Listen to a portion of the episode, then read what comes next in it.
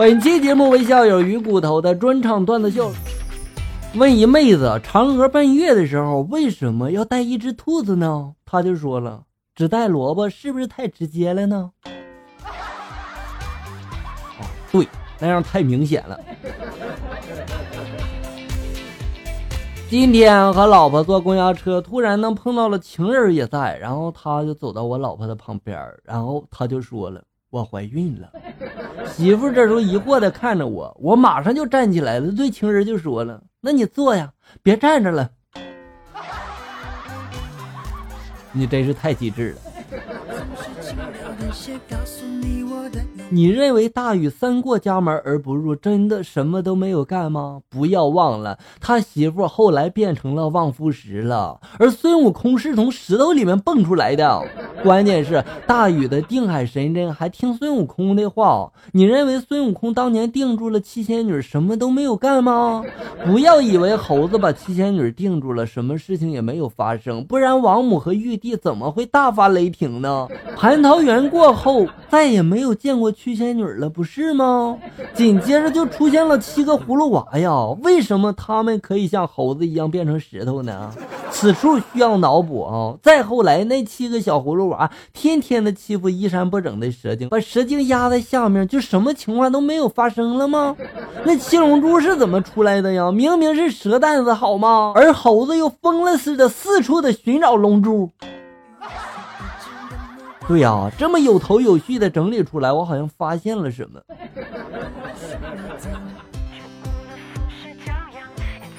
现在好看的人太多了，并且都长得一个样。你长得好看，别人看一眼不都不一定记住啊。但是长得丑的就不一样了，别人看一眼就抽到心坎里去了。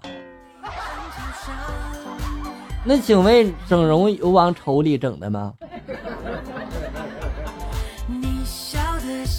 这几天呢，手头有点紧，没钱吃饭了，找一女神，我就请她吃饭。饭后呢，我就向她表白了，果然她就拒绝我了。然后我一生气就走了，留下一脸茫然的她，付了饭钱。哎，我感觉这样混吃混喝挺好的，不是吗？今天我碰到一个碰瓷儿的老太太，硬说是我撞的，我当时就急了，我拿出手机就说了：“喂。”爸，给我一百五十万，我要撞死一老太太。那老太太一下就起来了，然后就对我说了：“你说你骑个破自行车还装什么高富帅呀？”而且呢，还打了我一巴掌。于是我就从容的躺下了。小样，还治不了你呀！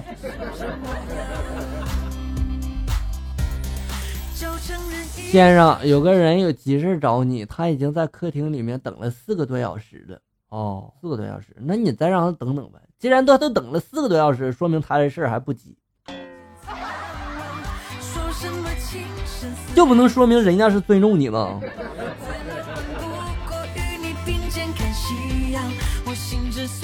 穷人失去了健康等于雪上加霜，富人失去了健康等于一辈子白忙。男人失去了健康，老婆就会成为别人的新娘；女人失去了健康，老公就会重新装点洞房；老人失去了健康，天伦之乐成为奢望；儿童失去了健康，孩子父母痛断心肠。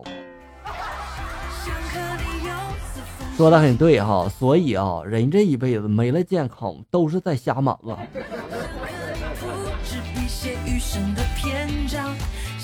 那一天吧，有一个人他告诉我，鲁迅姓周。哎呀，真是太逗了！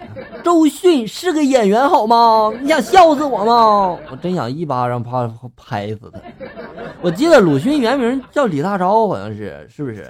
浙江周树人，是著名的反法西斯音乐家，一生有两千多项发明呢，被称为太空舞步的创始人。他拥有一个好嗓子，小学的时候就凭着这九百分钟跑了一百米的优异成绩，考入了新东方烹饪学校。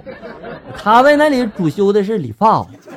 毕业之后呢，就进入了富士康，这个苦心的练习搏击。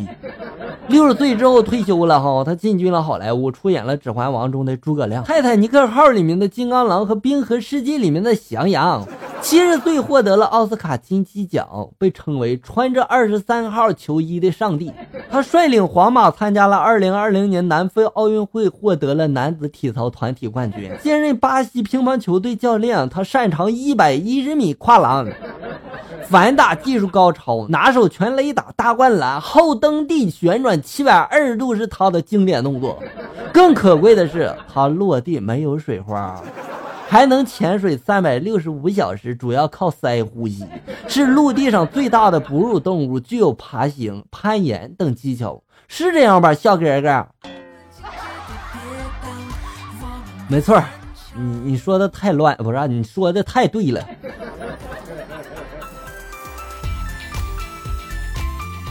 老公姓周，他姓夏。在讨论将来宝宝的名字的时候，想了一个简单的名字，叫周一。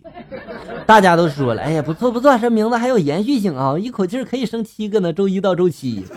我就问他了，那如果生了第八个怎么办呀？同事这时候就说了，第八个，那就叫下周一呗。太有才了。办公室里面，导师就怒吼道：“现在的大学生也太没素质了吧！上我电脑上考个片儿，居然用剪切啊！”老师收藏多年的东西，就让你给捡走了。一天，八个人聚在一起吃饭，席间就上了一道那个红烧熊掌哈。朋友们，你推我让的，谁也不好意思先吃啊。这时候不知道谁把灯关了，紧接着就听到一声惨叫呀！大家开灯一看，只见那熊掌上有一只手，手上插了七把叉子。你说说，都装什么绅士呀？一个高富帅就说了：“我泡过的妞比你泡过的面还多。”屌丝这时候淡然的就回应了：“我打过的飞机比你坐过飞机还多呢。”不是啊这，这个很值得炫耀吗？前二十年，别人对你的态度大部分取决于你父母的能力；后四十年，别人对你父母的态度大多数取决于你的能力。哎呦我去，真理啊！化学课上，教授正在演示各种酸的特性。现在呢，我把这枚银币放入这杯酸液里，请问银币会分解吗？学生这时候就回答说：“当然不会了。”教授说了：“啊，很好，你能解释一下吗？”学生就说了：“如果能分解的话，你才不会放进去呢。”对呀，硬币不是钱吗？分解了不心疼啊！好了，小友们，本期节目到这里就要结束了，欢迎大家关注咱们节目的同名微信公众号“醋溜段子”，上面有笑哥发布的更多搞笑内容。我在这里等你，咱们下期再见。